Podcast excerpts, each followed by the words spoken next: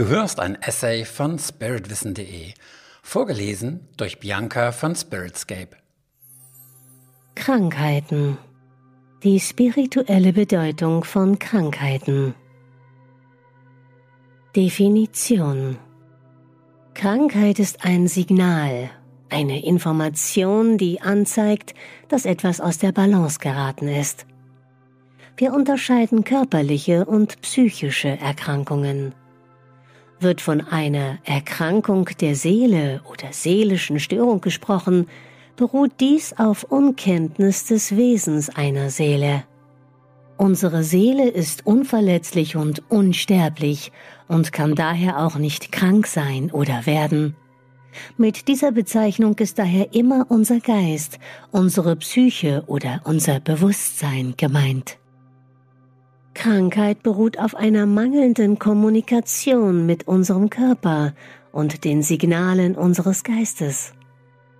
Krankheit zeigt deine Abwehr gegen eine bestimmte Wahrheit, die du nicht anerkennen oder akzeptieren willst und die sich daher in Form einer Krankheit ausdrücken muss, um von dir wahrgenommen zu werden.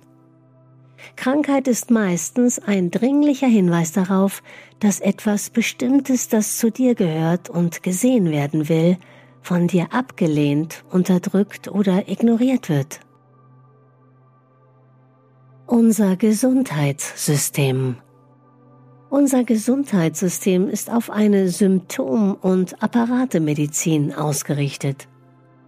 Es wird von mächtigen Interessenverbänden beeinflusst, hinter denen Milliarden Umsätze stehen und deren Ziel es ist, möglichst große Umsätze im Medizinbereich zu erwirtschaften. Schon die Ausbildung von Ärzten ist darauf ausgerichtet, für die Behandlung in erster Linie möglichst teure Medikamente und bestimmte Geräte einzusetzen.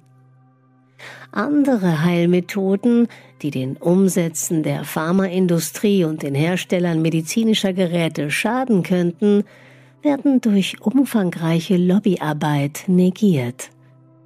Groben Schätzungen zufolge gibt es in Berlin rund 5000 Lobbyisten, deren Aufgabe es ist, die Interessen ihrer Auftraggeber in die Gesetzgebung einfließen zu lassen.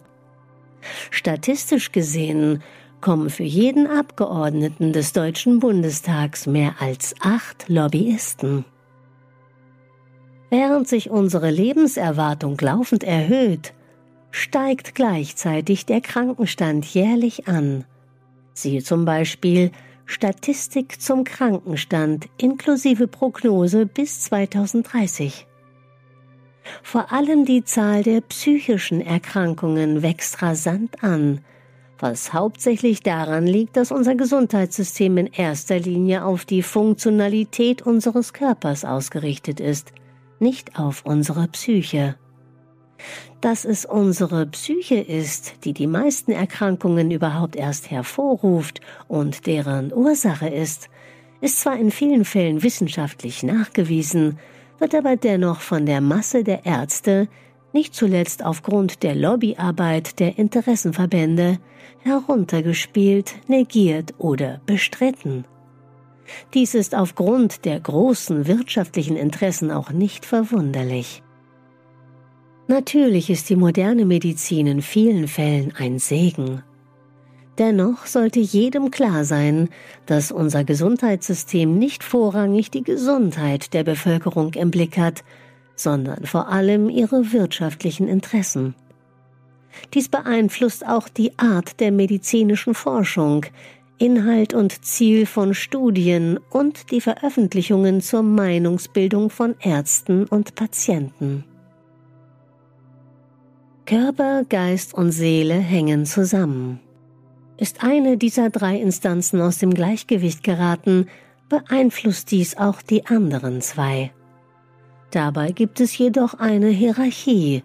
Die höchste Ebene ist die Seele, darunter der Geist, unser Bewusstsein und darunter der Körper. Ist der Geist krank und aus einem bestimmten Gleichgewicht geraten, zeigt sich dies für uns meistens auf Körperebene. Unser Geist wird krank, wenn ein bestimmtes Maß an Ungleichgewicht oder psychischem Druck erreicht ist. Dann sendet er Signale in Form von Gedanken oder starke Gefühle wie Ängste oder Wut, die darauf hinweisen, dass hier etwas nicht im Gleichgewicht ist und angeschaut und bearbeitet werden will. Doch meist werden solche geistigen Impulse, die nach Korrektur rufen, von den meisten Menschen nicht wahr bzw. ernst genommen, überhört oder ignoriert.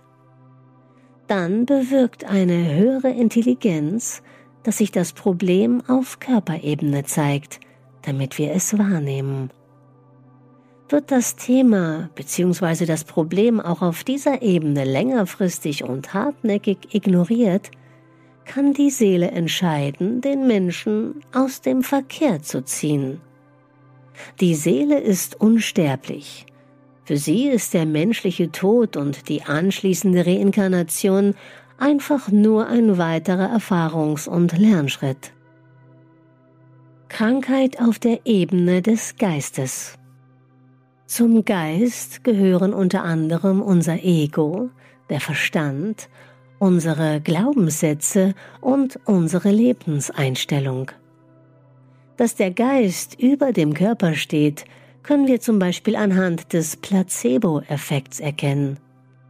Es gibt viele wissenschaftliche Untersuchungen, die belegen, dass bestimmte Medikamente beispielsweise in vielen Fällen nicht per se heilen, sondern dies von der Frage beeinflusst wird, ob der Patient an die Wirkung des Medikaments glaubt oder nicht.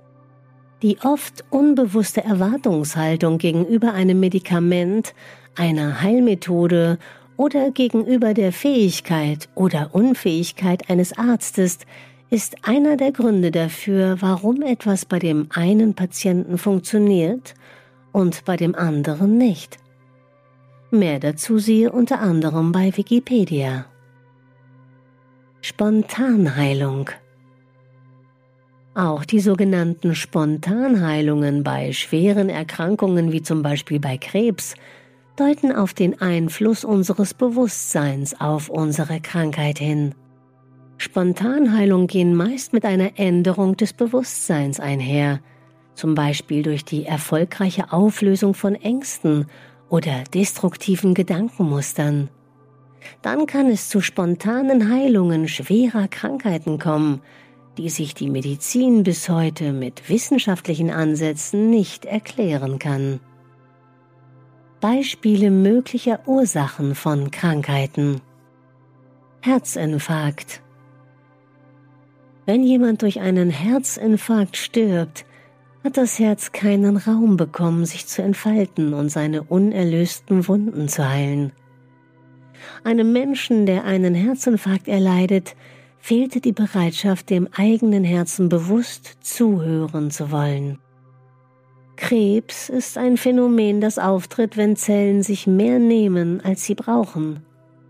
Hier gibt es meistens einen Hintergrund, der mit einem empfundenen Mangel oder übertriebener Gier zu tun hat. Krebszellen bedingen einen Haushalt mit einem hohen Säuregehalt. Allergie ist ein Kampf gegen etwas, das an sich gar nicht gefährlich ist. Allergien weisen auf einen problematischen Umgang mit Aggressionen hin. Sie werden entweder unterdrückt oder daran gehindert, sich auf natürliche Weise auszuleben. Heilung. Auf die richtige Haltung kommt es an. Es ist ein Akt der Selbstliebe, alles für seine Gesundung und zum Erhalt seines Lebens zu tun. Dazu gehört, sich intensiv mit den Signalen von Körper, Geist und Seele auseinanderzusetzen. Zunächst ist es wichtig, eine auftretende Krankheit nicht als Strafe, als Funktionsstörung oder Feind zu betrachten. Ganz im Gegenteil, liebe deine Krankheit. Denn sie übermittelt dir eine Information, die jetzt für deine Entwicklung und Ganzwerdung wichtig ist. Willst du wirklich wieder gesund werden? Heilung setzt immer eine Entscheidung voraus, nämlich die, wieder gesund werden zu wollen. Nicht jeder Kranke möchte wieder gesund werden. Viele sehen bewusst oder unbewusst Vorteile in ihrer Krankheit, zum Beispiel durch die gesteigerte Aufmerksamkeit und die Fürsorge von anderen oder einen bequemen Grund, aufgrund der Krankheit nicht mehr einer verhassten Arbeit nachgehen zu müssen. Wenn ein Mensch in Wahrheit gar nicht gesunden will, bewirken auch die besten Heilmaßnahmen meist wenig oder gar nichts. Hilfreiche Fragen für die Heilung. Was fehlt mir in meinem Leben? Wozu zwingt und woran hindert mich meine Krankheit? Wer in Meditation geübt ist, kann in seinen Körper, in das Krankheitssymptom hineinspüren. Man kann das Symptom auf geistigem Wege fragen, warum es da ist und worauf es aufmerksam machen möchte. Auf diese Weise lassen sich übrigens auch Organe ansprechen und beeinflussen. Für hilfreich halte ich auch die folgenden Bücher. Krankheit als Weg Deutung und Bedeutung der Krankheitsbilder von Torvald Detlefsen und Rüdiger Dahlke sowie Heile deinen Körper, seelisch-geistige Gründe für körperliche Krankheit und ein ganzheitlicher Weg, sie zu überwinden von Luise Hay. Heilarbeit mit Engeln Wer mit Engeln arbeiten kann oder will, Erzengel Raphael ist der wichtigste Ansprechpartner für die Heilung. Er ist bereit, dir Energien und Informationen zu vermitteln, um deine Heilung zu ermöglichen. Bitte und dir wird gegeben. Du hörtest einen Beitrag von spiritwissen.de. Den Text zu diesem und 140 weiteren Themen kannst du jederzeit auf meiner Website nachlesen. Und falls du weitere Podcast-Beiträge dieser Art hören möchtest, abonniere meinen Kanal, hinterlasse ein Like oder deinen Kommentar, denn es würde mich motivieren, in diesem Stil weiterzumachen. Bis dahin, herzliche Grüße, Sven Oliver Wirth von spiritwissen.de.